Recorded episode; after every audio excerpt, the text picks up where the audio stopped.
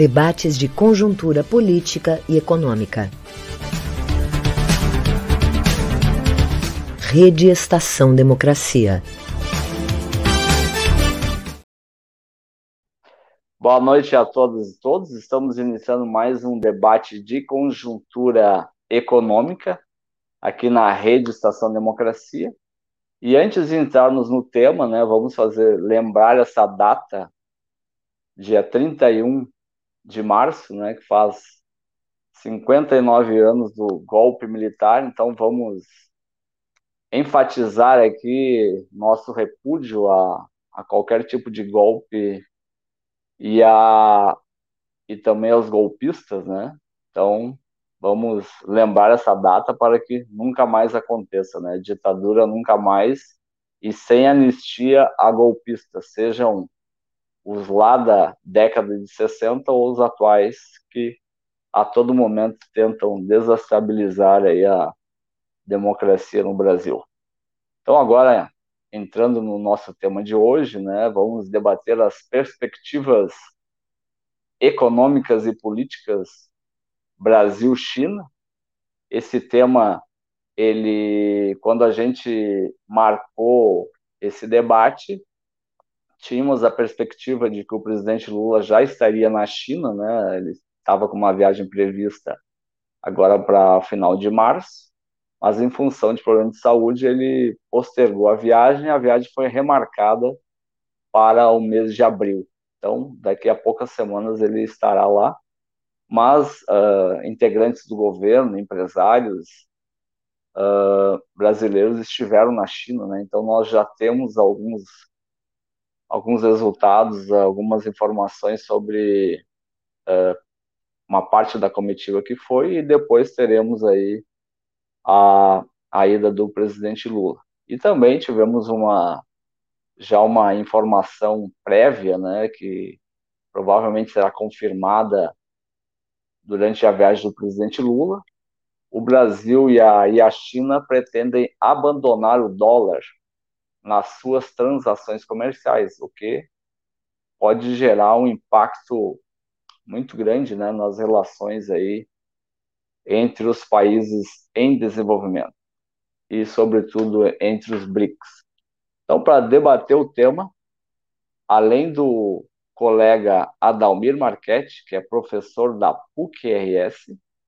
Estarão conosco também Diego Pautas, que é doutor em ciência política pela URGS, professor colaborador do programa de pós-graduação em estudos estratégicos internacionais da URGS, e é autor do livro China e Rússia na, no pós-Guerra Fria. E também conosco o professor Sérgio Schneider, que é professor titular do Departamento de Sociologia e membro permanente dos programas de pós-graduação em Desenvolvimento Rural de Sociologia da URGS, e está, uh, a, neste momento, né, está na França, está num, na Univers Université de Montpellier, e está falando diretamente da França. E o professor Sérgio Schneider, juntamente com o Fabiano Esker, uh, lançaram recentemente um livro digital Agricultura, Alimentação e Desenvolvimento Rural na China.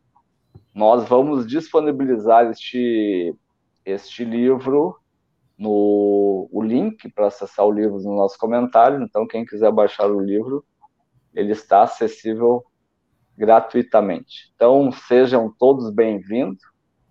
Adalmir, quais são essas perspectivas econômicas e políticas também, né? Nós nunca podemos esquecer das questões políticas, né? Que sobrepõem as, as demais. Uh, do, da relação Brasil-China aí na, com a viagem do presidente Lula. Seja bem-vindo e boa noite, Adalmir. Uh, boa noite, Volney, boa noite, Sérgio, boa noite, Diego, boa noite ao público que nos acompanha, né? É ótimo poder estar aqui conversando com, com vocês, trocando algumas ideias, né? Eu gostaria de falar rapidamente, né?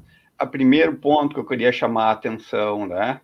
É a rápida ascensão da China no mundo, né? Digamos, em quatro décadas, a China sai de um país né, rural, praticamente, né, digamos, com uma economia né, a, grande, do, a China é um país grande, mas comparativamente aos outros países, mesmo ao Brasil pequeno, a indústria chinesa na época era menor que a indústria, a indústria brasileira, época, né, em 1980, né, para se tornar em quatro décadas né, um país que de, disputa a hegemonia capitalista, a hegemonia no mundo capitalista atual com os Estados Unidos. Né?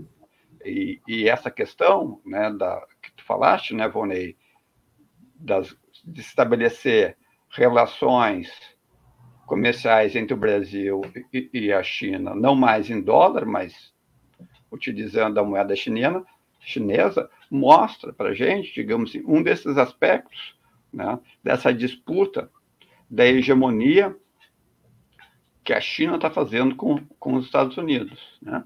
Uma outra questão que também me lembro, digamos, né, a, no plano, quando é que os brasileiros tomaram contato, talvez a primeira vez que os brasileiros tomaram contato com esse aspecto da economia chinesa foi né, no plano real, quando né, a, as nossas cidades foram invadidas com as lojas de 1,99, vendendo produtos chineses, que eram de baixíssima conteúdo tecnológico, mas que provocou um grande impacto na economia brasileira e na indústria brasileira a partir de então. E o que, a gente observou, né, de certo modo, a China foi capaz de avançar do ponto de vista da produção, né, dos avanços tecnológicos, né, e hoje compete em igualdade de condições né, com a grande maioria de, dos produtos altamente tecnológicos, com os Estados Unidos e a Europa, de um lado, né? E, por outro lado, o Brasil, de certo modo, ele se tornou né, digamos, né, exporta, um grande exportador, um grande parceiro da China né, em produção de commodities, entre elas os produtos agrícolas. Né, se tornamos um grande produtor e exportador de produtos agrícolas para a China e importador de produtos industriais e com maior intensidade tecnológica. Tá? Então, tem uma, é, é, essa, teve, digamos, essa disparidade entre o Brasil e o né? E um outro aspecto interessante, né? Se a gente voltar para 1980, tá? as possibilidades em 1980, a gente fosse conversar com os analistas em 1980, o Brasil seria o país do futuro, né? e não a China. Né? Nós continuamos com essa vontade de ser o país do futuro. Né? A, a China também teve um outro papel importante no caso do Brasil, né? Porque o que acontecia antes, digamos, do Brasil estreitar suas relações comerciais com a China, o Brasil vivia problemas de pagamentos à balança externa. Seguidos problemas, né? Digamos, nós passamos do final da década de 70 a final da década de 90 com problemas externos de, de, né? de fazer nossos cumprir nossos pagamentos externos. Na medida que a gente, digamos, a economia brasileira passa a ter na China seu maior parceiro comercial, essa questão né, externa, dos pagamentos externos, em alguma medida é resolvida. Né? E, em alguma medida, a crise que o Brasil passa a viver a partir de então, uma crise muito mais auto-infringida por nós mesmos do que decorrente de questões externas. Né? Eu falei mais aqui do Brasil do que da China, né? porque, digamos, né, o, o Sérgio né, a, vai falar agora, e é muito mais, muito mais conhece muito mais né, o Sérgio e o Diego da China do que eu, né, que eu não sou especialista na China, mas tenho bastante curiosidade. Tá? Então, passa a palavra para o Sérgio, que começa a nossa fala, vai falar um pouco sobre a agricultura né, da China, né, e que tipo de impacto pode ter na agricultura brasileira, que é de onde advém grande parte do nosso né, a, comércio e nossos ganhos comerciais da China, né, os principais produtos de exportação para a China. Então, passa a palavra para o Sérgio, depois o, o, Diego também fala e depois a gente abre um debate. Seja bem-vindo, professor Sérgio. Opa, tudo, tudo bom, Volney, Adalmir, meu colega Altaço e os nossos ouvintes aí da, da nossa rede, né? Mais um, mais um mais uma sexta-feira da rede aí, então Fico muito contente aí. Quero agradecer também a amiga Fernanda Corezola, que ajudou aí a organizar e me, me, me sugeriu. Bom, é, nossa, esse, esse assunto China, ele é tão amplo que a gente precisa ser bem preciso para a gente escolher o, o, o, foco correto, né? O, nosso, o título da nossa conversa é sobre perspectivas econômicas e políticas. Eu acho que eu vou deixar o, talvez o aspecto político um pouco para o meu colega Diego e vou focar no econômico e no social, tá? É, para fazer assim a minha primeira introdução e nem vou falar da agricultura, pelo menos agora no momento, mas é, mas é super importante porque o nosso público basicamente é um público gaúcho que a gente atinge, malgrado hajam pessoas de outros lugares, né, Volney? Mas uh, a China é o nosso principal parceiro comercial aqui do Rio Grande do Sul, né, Adalmir? É, a, e eu tenho dito, e escrevi isso no, na introdução do nosso livro, né? O que a China, é, é, o meu ponto de, assim, eu vou fazer uma, né, um, uma hipótese inicial, né? O que a China decidir ser e o que a China for no século 21 decidirá, na minha opinião, ou poderá decidir, para não fazer a afirmação tão categórica, né? É, poderá decidir o que o Brasil será no século 21. Né? porque, na minha opinião, já está dado o fato de que a China é a economia líder, é, pelo menos na, nessa primeira metade do século 21, né? Esse processo, se a gente, conforme os indicadores que a gente tomar aí, esse, esse dado já está dado em termos do maior tamanho do PIB, enfim, enfim, há outros indicadores. Se a gente, por exemplo, pegar a corrida tecnológica, né, é, é, também, se a gente pegar indicadores de produção científica, a China também lidera.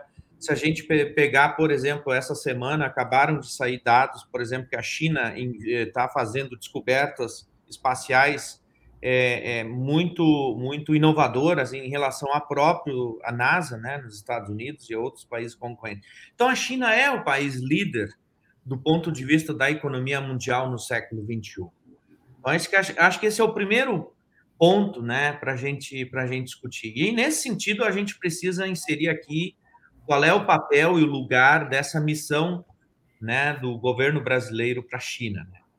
É, é, eu acho que não vai demorar muito tempo é, antes de se visitar os Estados Unidos, os próximos presidentes da República do Brasil vão visitar a China se o critério for o maior parceiro comercial, conforme o atual presidente Lula disse. Ó, primeiro a gente vai para Argentina, porque é são os nossos vizinhos, e depois o critério é o maior parceiro comercial.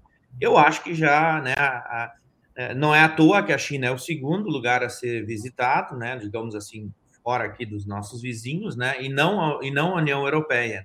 Então esse é um esse é um esse é um ponto sintomático. Né? Por que, que eu acho que a China é tão importante para o Brasil e particularmente para o Rio Grande do Sul? Pela forma como a China se coloca nesse cenário internacional. Nesse sentido, eu me alinho com as análises que o professor uh, Luiz Fiore da UFRJ tem feito, é, no sentido de dizer que o mundo da polaridade, né, é, ele deixou deixou lugar para um, ser um mundo multipolar. Né? E a China vem ocupando esse espaço. A guerra que a gente percebe, o que está ocorrendo hoje entre a Rússia e a Ucrânia, tem como pano de fundo essa redefinição do posicionamento dos, né, dos atores no, na geopolítica internacional. Né? A China, nesse processo como um todo, ela está, digamos, sendo o, o, o, a grande nação que mais ganha com isso. Ela ganha, por um lado, na parceria econômica com a Rússia, né? E ela ganha, inclusive, na disputa, na corrida com os Estados Unidos, porque ela, digamos, se posiciona como uma nação não beligerante, né? E pode, inclusive, estabelecer relações políticas importantes com países importantes na cena mundial hoje, como é o caso do Brasil. Né? Então, por isso que eu acho que a perspectiva, é, o foco tem que ser na China. É, é, eu cheguei a participar no ano passado de algumas discussões sobre estratégia de desenvolvimento do Brasil, né? E eu já vinha afirmando desde o ano passado, acho que o Adalmir participou de algumas das, da, né, das reuniões que a gente fez, eu dizia que é que a China é estratégica para pensar o, o, o, a inserção do Brasil no cenário da globalização. Né? A globalização neoliberal, tal como ela está colocada, ela está em grande é, crise, está em xeque. Né? A, a, a forma como isso está se dando crescentemente vem mostrando os seus, os seus percalços, os seus desafios. Isso veio a nu, né, foi colocado a nu durante a pandemia, quando a governança global em torno das questões aí do, né, dos medicamentos eh, ficaram claras, e continua aparecendo como um grande problema a própria questão da financiarização. E, na minha opinião, né, essas quebras dos bancos são um sinal de que a própria globalização não está funcionando dentro desse modelo. Ora, com a China tendo, tendo é, exercendo a liderança é, internacional com outra maneira de pensar, e esse acho que é um ponto importante. Eu comecei para a China em 2012, né? Quando a gente começa a ir para a China, começa. Primeiro a gente tem aquela fase né, que a gente fica tão impactado que leva uns três ou quatro anos para entender a China, para ver do que, que tu está falando, né? Para mim, pessoalmente, como pesquisador e até como indivíduo, como sujeito, maior dificuldade foi enxergar que o centro do mundo não era o norte, não era os Estados Unidos. Esse é o primeiro, digamos assim, mudança que a gente precisa fazer quando começa a lidar com a China. A, a, a, aquela ideia do Henry Kissinger no livro dele sobre China, né, que a China é o, o, o, o, né, o continente do meio, né, é o país. Né, quando você está na Ásia, a Ásia é o centro do mundo hoje.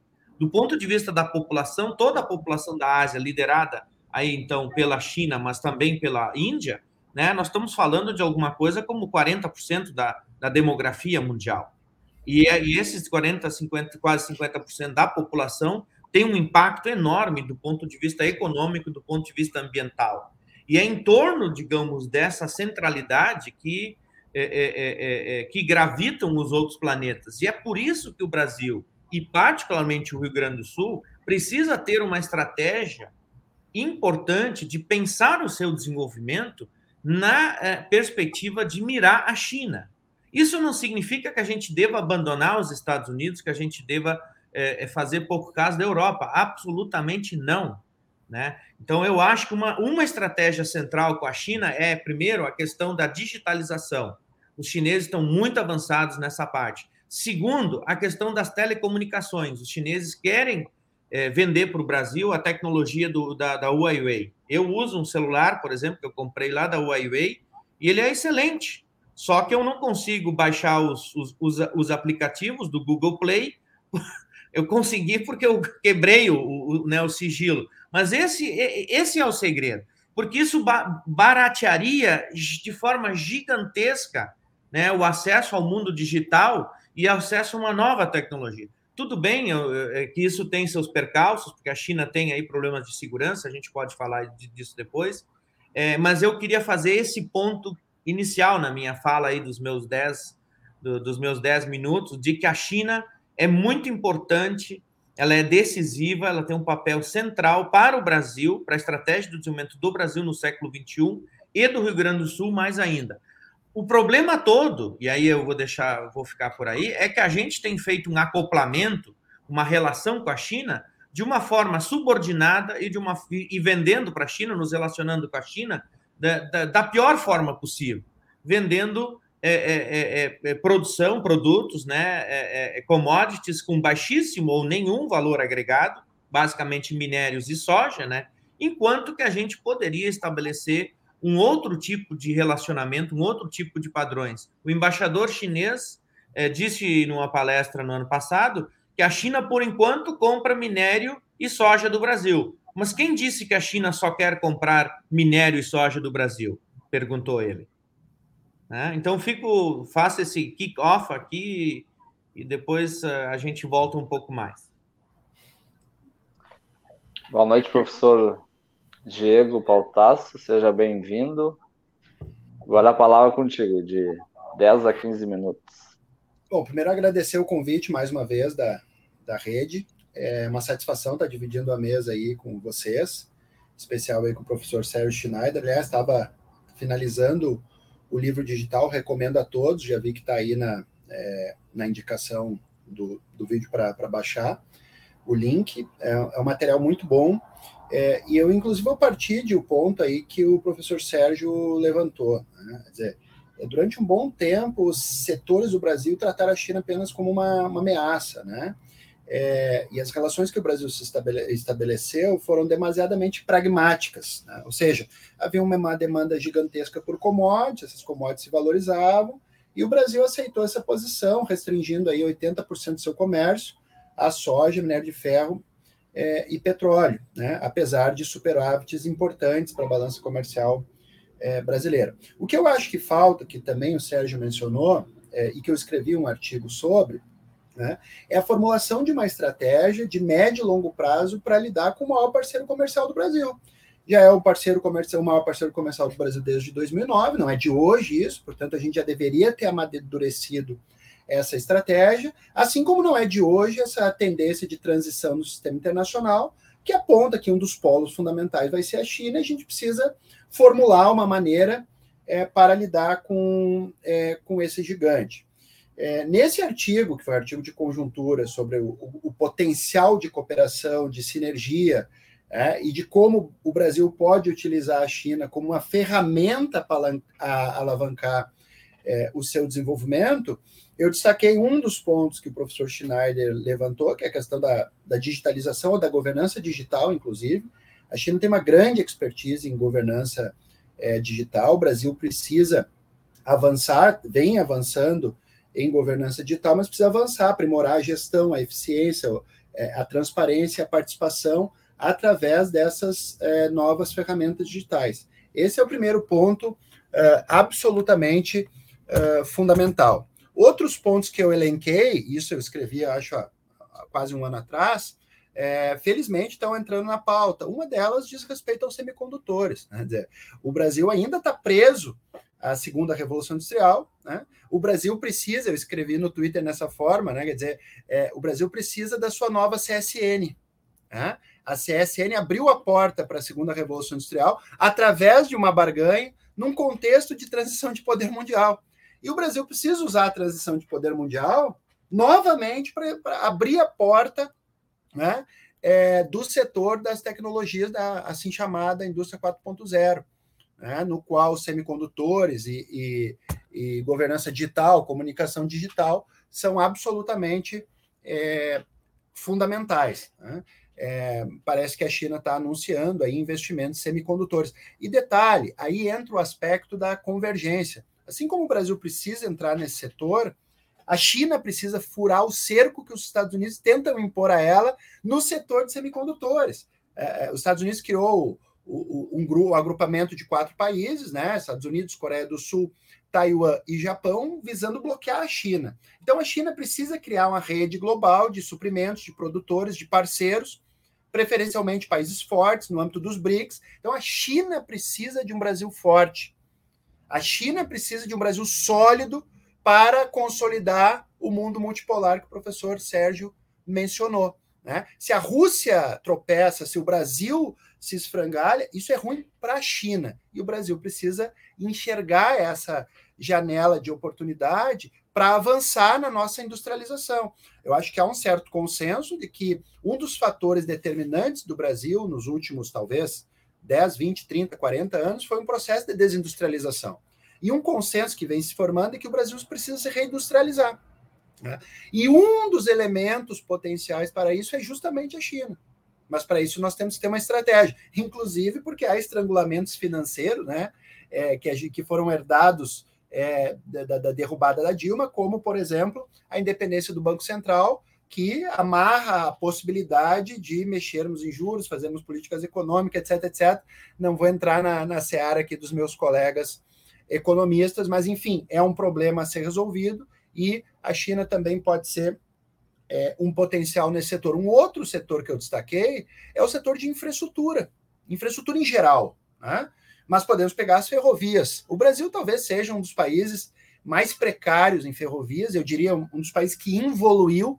Esses dias eu também, tratando desse assunto, coloquei o um mapa do Rio Grande do Sul, é, quando é, era possível ir em todas, para todas as grandes cidades de trem, isso sequer existe. O Brasil evoluiu no setor de ferrovias. E o Brasil precisa desenvolver ferrovias convencionais, o Brasil precisa desenvolver metrôs, e o Brasil precisa entrar no mundo dos trens de alta velocidade.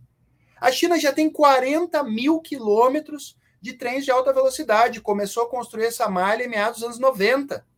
O Brasil tem zero e de trens convencionais 29. Né? É, não há uma linha de trens de passageiro de longa distância a não ser turístico, ou Maria Fumaça, Morretes. É uma vergonha. Né? É, e a China aprendeu, fez transferência tecnológica. O Brasil pode usar isso para recuperar as empreiteiras destruídas pela Operação Lava Jato. O Brasil pode usar isso para industrializar com a produção de vagões dormentes, seja via joint venture, seja via transferência tecnológica, seja como for. É, o investimento em infraestrutura, e aí os de novo economistas podem me corrigir, tem um efeito encadeador de emprego e renda gigantesco, tem um papel no ganho de eficiência logística, de integração regional, de turismo doméstico, de mobilidade urbana ou interregional. Enfim, é algo que está caindo de maduro para que o Brasil possa é, adentrar. Eu também escrevi sobre, e não quero me meter da, aí na, na seara que o professor Sérgio levantou, e o livro trata é, de diversas questões importantes. Uma das que eu escrevi numa série de fios tratando dessas relações sobre o Brasil e China é a própria aquicultura. A China produz 57% da aquicultura mundial. O Brasil tem água por tudo quanto é canto lago, rio, oceano. O Brasil tem Embrapa. O Brasil tem grandes universidades que trabalham com desenvolvimento rural, com pesquisa, com agronomia, com engenharia genética, institutos de pesquisa agrícola, agronômico. O Brasil tem expertise em frigoríficos de aves, de suínos, de. Né? Então, quer dizer, e o Brasil dobrou, aliás, é importante, né, a produção é, de aquicultura nos, na última década, de 450 para 900, sendo mais ou menos dois terços é, de tilápia. O potencial de produzir moluscos, crustáceos, peixes, rãs, seja lá o que for, aumentar a oferta de proteína barata, diminuir até a pressão sobre os estoques naturais e, portanto, cumprir um papel ambiental, é gigantesco. Para isso, precisamos alavancar. Né? É, não faltam professores, pesquisadores interessados em promover essas, essas pesquisas, esses estudos, as, as, as alianças e as parcerias. Né? É, mas, de novo, é importante ter um projeto nacional. Atribuir apenas à China responsabilidade pela competitividade, pela desindustrialização, por isso ou por aquilo, é demasiado confortável, né? mas nos exime da responsabilidade de formular um projeto nacional de longo prazo, de reindustrialização e de desenvolvimento. Nós temos condições, nós não somos um país qualquer, né, frágil, sem inteligência, sem bases né, é, institucionais, tecnológicas para alavancar é, esse papel. Já foi mencionado é, ao imperativo brasileiro da integração sul-americana. A gente se debate com essa questão faz quanto tempo? A nova Rota da Seda pode ser uma alavanca da integração sul-americana. Até hoje você não consegue ir à Bolívia, à Argentina, eh, ao Peru, não tem ponte, não tem trem, não tem voo.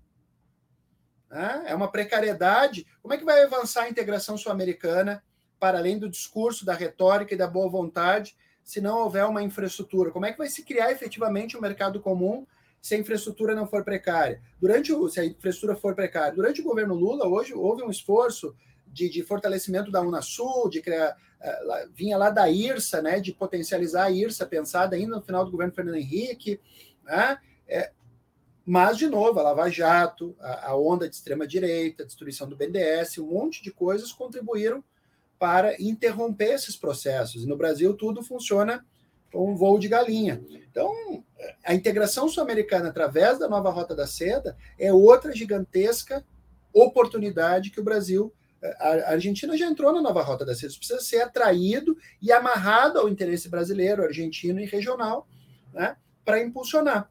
Ou seja, eu dei alguns exemplos aqui, poderia é, ficar mais um tempão tratando de, de possibilidades de pensamento estratégico e da forma como a China pode é, impulsionar o desenvolvimento brasileiro. Mas não quero avançar demais no meu tempo, quero, sobretudo, ouvir as perguntas, dialogar mais com o professor Sérgio, com, com o professor Volney, professor Adalmir, para que a gente possa, enfim, pensar essas possibilidades que se abrem aí para essa visita e para um ciclo de governo é, que espero consiga avançar nessa direção. Obrigado.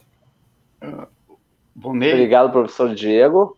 Uh, Adalmir, só antes de passar a palavra para ti, vamos lembrar que, além da, da rede Estação Democracia, transmitem esse debate a Rede Soberania, o, o Coletivo, Ferrabras FM, Portal Litoral Norte RS, TV Caxias, Rádio Com Pelotas, Coalizão de Movimentos contra a Discriminação Social, página da CUT RS, Jornal Já Porto Alegre, Para Desporto TV, Paideia TV e IBEP, Instituto Brasileiro de Estudos Políticos.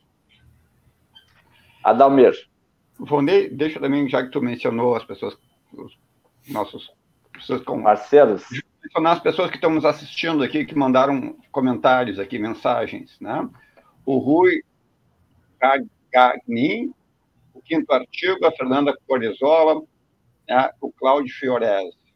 Então, quem tiver perguntas, pode enviar perguntas aqui. Né? É, o, eu acho que o Cláudio fez ali uns comentários, né, Adalmir? É. Sim. Pudermos Depois... passar os comentários aqui do professor Fiorese. Tá. Ele é, fez até uma. Ah. Até ele até fez uma brincadeira que diz que está no engarrafamento e sem trens, tá? E escutando aí os mestres. E comentou também que águas na produção e pró-transporte e mobilidade, nossa situação é uma vergonha mundial. O, o Diego, ele colocou, acho que talvez seja a questão mais fundamental de todas. Né?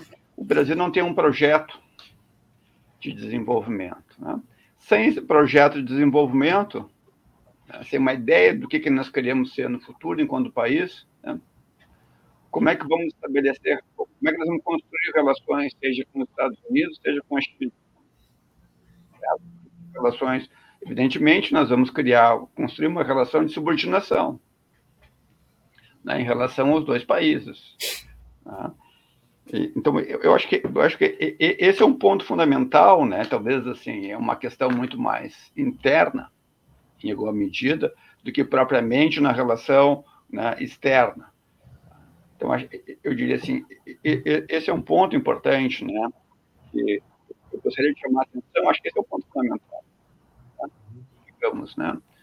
que tipo de relação nós vamos estabelecer com a China? Né? O que, que nós vamos produzir? O que, que nós queremos produzir? O que, que nós queremos fazer? Né? Que tipo de cidade nós queremos ter? Que tipo de país nós vamos ser? Que tipo de democracia nós vamos construir? Eu acho que essas são as questões fundamentais. A gente não, a gente não tem resposta para essas questões. Certo? Enquanto a gente não tiver resposta para essas questões, tanto país, bom, nós vamos acho que é, é importante nós, nós temos que estabelecer relações, digamos, a América Latina, que o Diego também chamou a atenção, né, e, e é, nós temos que fugir da doutrina Moore, né, que os Estados Unidos voltou, digamos, esses dias tinham, né, os Estados Unidos voltou a chamar a atenção para o papel da liderança dos Estados Unidos, né, a, da América para os americanos, verdade, a América para os Estados Unidos, né? Traduzindo aqui. Né? Mas essa é uma questão que eu ia colocar, né? né? Assim, qual a diferença tá, da hegemonia ser chinesa ou da hegemonia ser dos Estados Unidos se a gente não sabe onde, onde a gente, que país a gente quer construir, a gente não tem um projeto de país. Uhum. Né? E, de novo, usando a, a o Diego falou que da CSN, mas em 42 nós tínhamos um projeto de país. E essa é a grande diferença. Uhum. Hoje nós não temos um projeto de país. Uhum. Qual país que, que país que a gente quer construir? Uhum. Eu acho que essa é a questão fundamental que nós temos que responder. Né? E mais do que isso, a gente tem um país dividido. Uhum. Tá falando do Brasil, do ponto de vista político, do ponto de vista das nossas instituições, do ponto de vista de um, um ator fundamental, que é o Estado. Uhum. Uhum. Né? É só nós conversar com nossos militares ou conversar né, com outros setores, dos nossos professores. Uhum. Né? Então, é, eu, acho é, essa é uma questão. E, e, e, a pergunta que eu colocaria para os dois, tá? e a questão que eu gostaria de ouvir para os dois, né? é qual a diferença né, na percepção de vocês que poderia fazer a relação da, dado que a gente tem, digamos, essa uma visão de futuro de país, que a gente seja capaz de construir essa visão de futuro, né? Por que, que a relação com a China seria diferente com a relação com os Estados Unidos? Adalmir, essa é uma questão importante. Para mim, é, é, é uma. E, a, para mim, a resposta é simples. Simplesmente porque, no, no momento em que emergem essas, digamos assim, esse mundo multipolar, que eu falei antes, né? Que a maioria dos estudiosos de relações internacionais, enfim, hoje está de acordo que o, que o mundo deixou de ser um mundo é, é, é bipolar e passou a ser um mundo multipolar a questão toda é a seguinte, né? Quando você tem um projeto, como, como, como, como, você falou, você sabe o que, que você quer, você começa a ter maior. É, é, é, como é que eu vou dizer? massa de manobra, massa de manobra não, é maior, maior, maior capacidade de manobra para ver o que, que você faz. Quando a gente, nos anos 70, tinha só como opção nos acoplarmos aos Estados Unidos, como sendo eles sendo a nossa a, a, locomotiva e nós e nós aqui a composição, nós tivemos que fazer o nosso processo de industrialização por substituição de importações da maneira como nós fizemos, trazendo as montadoras dos Estados Unidos para cá com tecnologia defasada, né? Se tu pegar o Carlos Lessa, tá lá, né? Enfim, o modelo que a gente substituiu foi de trazer tecnologias que já estavam defasadas é, é, é, é, a China nos permite valorizar o nosso passe, Adalmir, é, é, é, e, e, né, e colegas. Por quê? Porque a, a, gente pode sair da nossa condição de ser uma nação exportadora de matéria-prima barata, de agroexporta, né, do modelo agroexportador, utilizando esse esse trunfo para negociar, por exemplo, com a, com a União Europeia. A União Europeia quer fazer com nós um acordo com o Mercosul. Né? Se a gente fizer esse acordo nas bases que os europeus quiserem, eles vão impor para a gente as condições que a gente quiser. Agora, se a gente disser, olha, pessoal, tem a China também, a China também está oferecendo um passe. Se a gente fizer um. A gente, é claro que, não, que nós não podemos ser tolos e nós não vamos deixar de ter uma relação com os Estados Unidos. Agora, ter uma relação, por exemplo, com a questão das tecnologias digitais ou as outras tecnologias, a indústria de, né, de, de, né, de semicondutores. Agora, nós podemos dizer, meus caros americanos, a gente tem a proposta dos chineses e tem a proposta de vocês. Entendeu? Eu acho que o fato da China emergir como China, ela, ela nos dá uma enorme oportunidade. Agora, aí eu concordo com o Diego e acho que volta ao teu ponto. O Brasil precisa fazer o seu dever de casa nós precisamos estabelecer alguns acordos fundamentais. Né? Então, por exemplo, agora eu vou falar do, né, do agronegócio, das exportações agrícolas. Né? Aqui nós temos um, um, uma, uma vantagem comparativa e competitiva inquestionável, que é o fato de que a gente tem esse ativo, que é a capacidade de que nós, que nós desenvolvemos para o bem e para o mal, né, com todos os percalços, de uma agricultura numa região tropical é, num momento em que o mundo passa por uma grande transformação e vai continuar nesse processo, que são as mudanças climáticas. Entendeu? Então, é, é para um país como China, energia, o tema da energia, né? E aí nós temos sol, né? E temos capacidade de desenvolver energias como, por exemplo, hidrogênio e exportar para a China. Segundo, nós temos alimentos. E aí, só que aí, é, é, para responder a tua questão, como é que nós estamos nos relacionando com a China? Exportando soja em grão. Entende? Então nós precisamos mudar essa relação. E o Rio Grande do Sul, né? A gente está exportando empregos. Né? E, com, e, e, com, esses empregos vai embora toda uma, toda, uma, toda uma geração de riquezas que a gente poderia fazer mais e melhor aqui. Então, qual é o projeto que a gente tem? Talvez agora no começo, nos próximos cinco anos, a gente tenha que continuar. Ora, mas quem disse, por, por exemplo, numa visita como essa que o Lula está fazendo, por que, que a gente não começa a negociar nas seguintes bases? Nós compramos semicondutores de vocês, nós começamos a, a estabelecer uma relação para tra trazer para cá o modelo de digitalização chinês, desde que vocês passem a comprar não só soja, mas passem a comprar farelo de soja, óleo de soja, e estabelece um cronograma. Os chineses trabalham, tudo para eles é em torno de 15 anos, 20 anos, 50 anos. A gente tem que. uma coisa que eu aprendi na China né, é que quem come com pressa, come cru e come mal.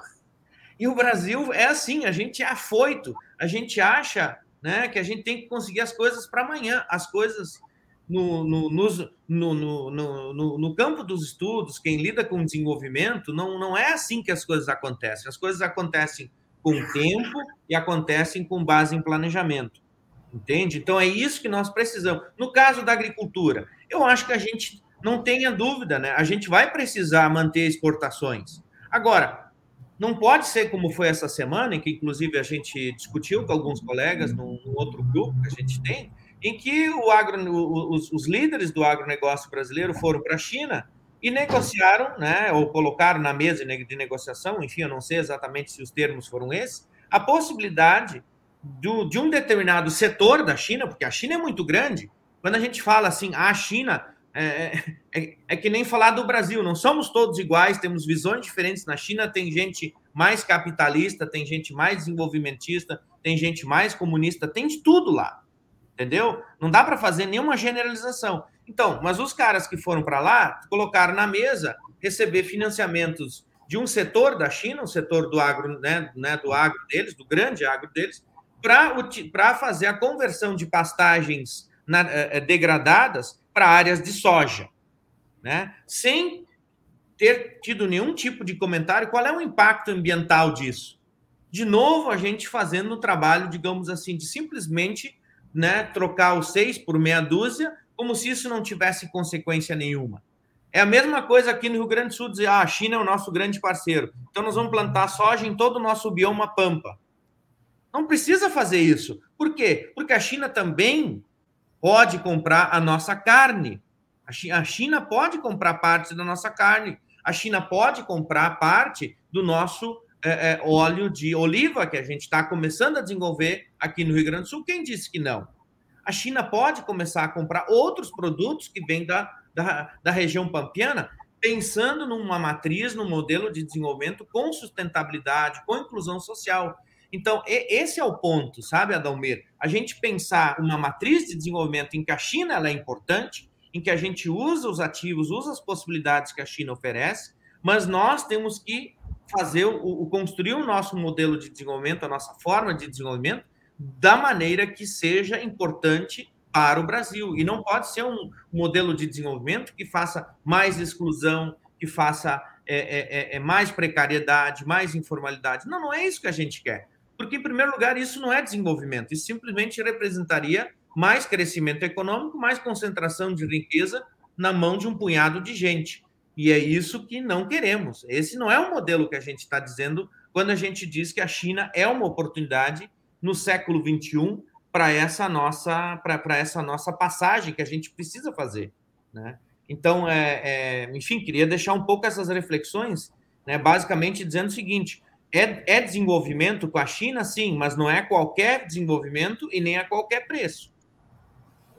Obrigado, professor Sérgio. O senhor, o senhor acabou de responder, inclusive, aqui a, o comentário do Rui Hagain, que ele eh, comentou, né? Existe melhor estratégia que a atual para commodity com a China? Então, o senhor já acabou respondendo já essa questão. Vamos ao, ao Diego. Diego tem aí uns uh, sete minutinhos também, que foi o tempo do professor Sérgio. E aí depois a gente vai ter um tempinho aí para uma fala final. É, eu, eu, vou engatar na questão que o professor Sérgio trouxe, né, em função da pergunta da Dalmir. Primeiro, é o seguinte, óbvio, com a política externa para o desenvolvimento, ela tem que é, é, é, ter o espírito da barganha, né? É de uhum. buscar as melhores condições, aproveitando esses diversos polos de poder os BRICS, a China, a Rússia, a Índia, né, que a Índia é um país com menor potencial, a África, Europa, Estados Unidos e assim por diante. Primeiro ponto. Sobre a, a, a China como uh, novo hegemon, hegemon em construção, seja lá o que for, é óbvio que a gente não pode falar sobre futurologia, seja, como é que a China vai se comportar. Né? O que, que a gente tem? A gente tem elementos cosmológicos, filosóficos, a forma de fazer política, né, a história a tradição, como elementos para tentar projetar né, uma certa postura da China. É, utilizando esses elementos, a gente vê que não é que a forma de fazer política, a forma de, de interagir com as nações, com os países vizinhos, não é baseado no recurso à força e não é baseado numa visão messiânica, que é aquilo que está na natureza da formação dos Estados Unidos. Né? Uma, uma, ideia de nação eleita, de polícia do mundo, né? de, de, né? de, portador dos valores uh, seus como valores universais. Então, esses elementos, quando a gente analisa a cosmologia chinesa, o pensamento político chinês, a tradição chinesa, a gente vê, e isso explica um pouco né, a lógica de interação da China com, com países muito mais frágeis que ela, da África. Da, é, da... por exemplo, um caso só para ilustrar.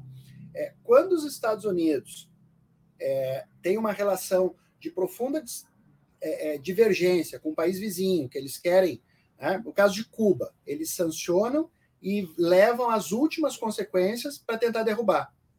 A China tem diferenças com Taiwan. Há um embrólio ter territorial. O que, que a China faz? Se transforma no maior parceiro comercial de Taiwan. Esse é um dado da forma diferente de pensar política e, e, inclusive, tem a ver com um ponto que o professor Sérgio colocou, que é o time, né? É? A gente precisa modular o time de fazer política para pensar a China e a visão de mundo para entender a China. Se nós usarmos as lentes ocidentais, o time ocidental, inclusive a gente vai perder a mão com a parceria. Ela não está pensando no Brasil de amanhã, embora a gente possa estar tá pensando. A China, né, a gente vai ter que formular projetos de médio e longo prazo se quisermos obter as melhores condições de desenvolvimento e de interação com a China. Tá? Senão nós somos perdidos. Tá? Se a gente quiser vender a soja pelo melhor preço da safra, pela cotação, nós vamos morrer na soja.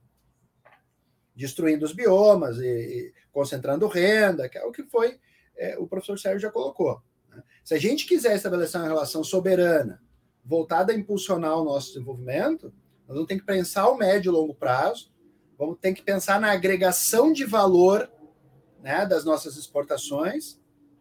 Nós vamos ter que pensar em estratégias para fazer um pouco que aquilo que a China fez. O que, que a China fez para se desenvolver? Exigiu transferência tecnológica dos seus parceiros. Exigiu a compra de insumos dos investimentos externos direto. Exigiu a realização de joint ventures. Né? Se a gente comprar trens da China para colocar aqui no metrô e não exigir nada, Bom, não, não, nem deve partir da China a iniciativa. Olha, vocês não querem a tecnologia, deve partir do Brasil. E aí, de novo, voltamos à questão de que o Brasil precisa ter um projeto nacional, precisa fazer o dever de casa, precisa saber, como o professor Adomir colocou, onde ele quer chegar. Tá? Nós vamos agregar valor nas nossas exportações de commodities. Tá? Nós vamos internalizar tecnologias nós vamos condicionar um determinado papel do Brasil à obtenção de uma outra coisa. Os exemplos estão caindo de maduro. Por exemplo, já foi citado aqui por um, é, por um ouvinte, é, que a, a China está estabelecendo uma fábrica da BYD na Bahia. Nós temos aí o nosso CEITEC pendurado no pincel em função do governo anterior. Não conseguimos fazer deslanchar justamente em função da falta de continuidade. Por que não exigir que os investimentos automotivos ou outros comprem insumos, entre eles semicondutores do CEITEC ou de novas plantas, e se nós não tivermos exatamente aquele padrão de semicondutores, que haja devida transferência tecnológica? Agora é a gente que tem que exigir. Não? Senão eles vão montar o carro inteiro na Bahia. Certo? Então, e aí a importância de estudar a experiência de desenvolvimento da China para que a gente aprenda algumas práticas, e obviamente a gente não vai mimetizar, porque a realidade é muito diferente, uhum. mas a realidade tem muitas semelhanças. A China é um país continental, é um país com diferenças regionais, com desafios muito similares ao nosso. Tem muitas diferenças, mas tem muitas semelhanças. A, uhum. minha, a minha companheira, Isis Maia, e eu já encerro para não avançar, a Isis Maia fez uma pesquisa sobre a erradicação da pobreza na China. A gente desconhece completamente a institucionalidade chinesa, as políticas públicas, né? as novas tecnologias aplicadas em políticas públicas. O Brasil voltou para o mapa da pobreza. A gente tem que se debruçar sobre um país que tirou 850 milhões de pessoas da linha da pobreza extrema.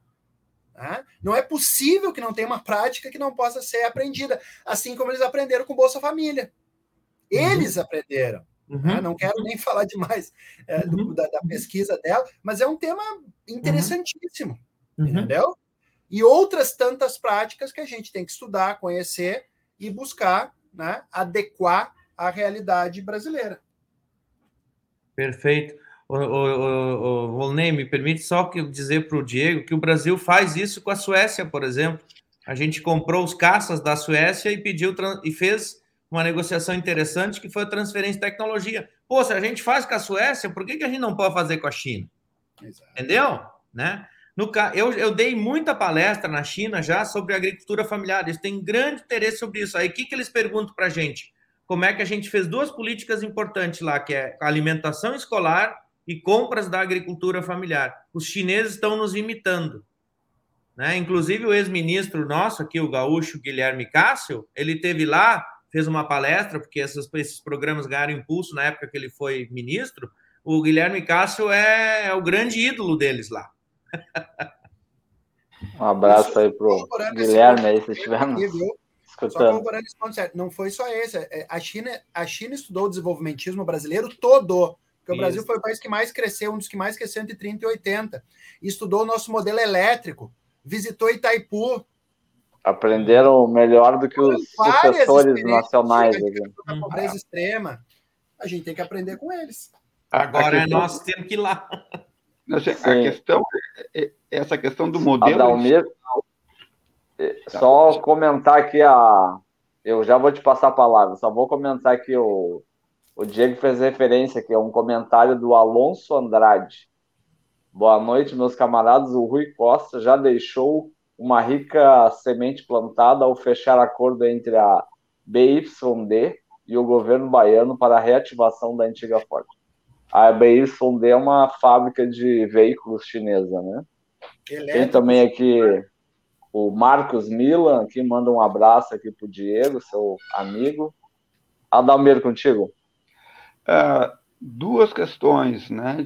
Uh, o primeiro é essa questão né, do modelo institucional de funcionamento do Estado chinês, né, que, alguma, que tem uma questão bastante importante que elas copiaram da gente, que são o papel das empresas públicas, das empresas estatais.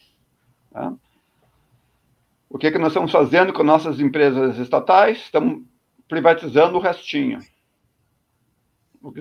Bom, se a gente olha para o Ibovespa, as grandes empresas do Ibovespa são todas empresas estatais ou que eram empresas estatais. Então, mesmo o neoliberalismo no Brasil, né, ou que a gente pode pensar neoliberalismo e Bovespa, ou Bovespa, é uma invenção do Estado brasileiro. Só existe porque o Estado brasileiro né, construiu as empresas estatais e, em algum momento, resolveu privatizar as empresas estatais. Então, digamos, esse é um ponto que eu acho importante, digamos, que a gente tem que pensar de modo urgente, né? Qual as empresas estatais né, que, o, que a gente tem que repensar e reconstruir no Brasil? E que tipo de. Porque daí também, para a gente responder essa questão, a gente tem que voltar na outra questão, né? Que país que a gente quer ser no futuro? Né? Senão a gente também não vai responder que empresas estatais a gente quer construir. Né? E né? então, assim, eu acho que a gente tem muito a aprender com a China, acho que a China é bastante importante para a gente, né? Mas também, a, tendo vivido bastante tempo nos Estados Unidos, né? É uma coisa assim. Eu não dou ainda como certo o fim da hegemonia americana. Acho que vai ter muita água para rolar por baixo de, dessa ponte, né? E evidentemente, né, o Brasil pode usar né, essa disputa para se beneficiar, como o Sérgio bem chamou a atenção, né? Uhum. Uhum. O Ney, vamos passar a palavra para eles Vamos. Uh, a gente está curto de tempo agora, teremos dois minutinhos aí para cada um dos nossos convidados. Pô, Quer começar? Começar, professor Sérgio? Não, eu, eu, eu, esses dois minutos só me permitem dizer o seguinte: é, é o esforço que a gente precisa fazer, que está ao nosso alcance. Eu, eu, eu, o Diego, né, outros vocês, a gente trabalha na universidade. Uma coisa que é impressionante é o que a gente pode aprender. Eu estou, desde 2018, eu sou professor na Universidade Agrícola de Pequim, eu dou Sociologia do Desenvolvimento lá. E os meus alunos são mistos de chineses e, e, todos os países que estão na Rota da Seda, né, Diego? A gente nem falou da Rota da Seda e nem falou do, né, dessas grandes estratégias, porque não, não deu tempo, né?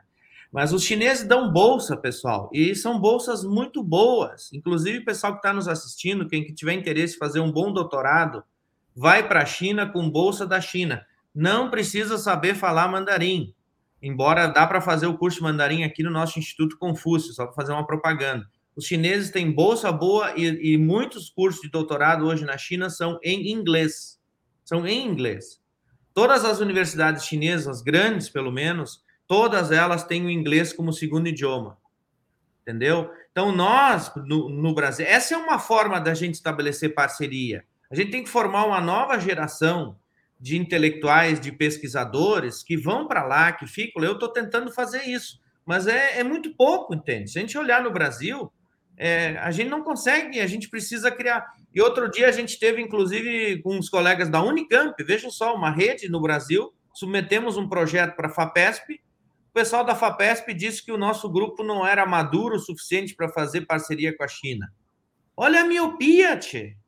Entendeu? Olha a miopia. Eu espero que lá em Brasília agora, o nosso ex-reitor, o Rui uh, uh, Opperman, né, como diretor de Relações Internacionais da CAPES, a gente estabeleça é, programas de cooperação né, com, a, com os chineses. Né? Os chineses levam para lá, agora estava conversando, agora terça-feira que eu dei aula, eles levam para lá todo ano, pagam durante três meses 20 alunos da USP. Aí eu disse, não, isso eu também quero na URGS. Né? Selecionar 20 alunos nossos, mandar, pago lá 20 dias. Então, pessoal, é, sabe, tem muitas oportunidades, a gente precisa entrar nessa. Tem uma série de questões que a gente nem falou aqui, para a gente também não, não encerrar, né, Volney e, e Adalmir, dizer que tem só coisas boas. Não, a China também tem problemas, também tem, tem uma série de questões, a gente pode voltar a, a, a conversar nisso outro dia. Mas, enfim, eu queria terminar a minha participação dizendo o seguinte: né, o Brasil precisa, de fato, ocupar esse espaço né, e, e, nós termos protagonistas nessa relação com a China. E oxalá agora com a direção da Dilma no, no Banco BRICS, aí é, é, essa cooperação ela, ela ande mais, é, mais favoravelmente para a gente. É, é, outro tema aí para um, um, debate, um dos próximos debates, né, Valmiro? O, o banco aí do, dos BRICS.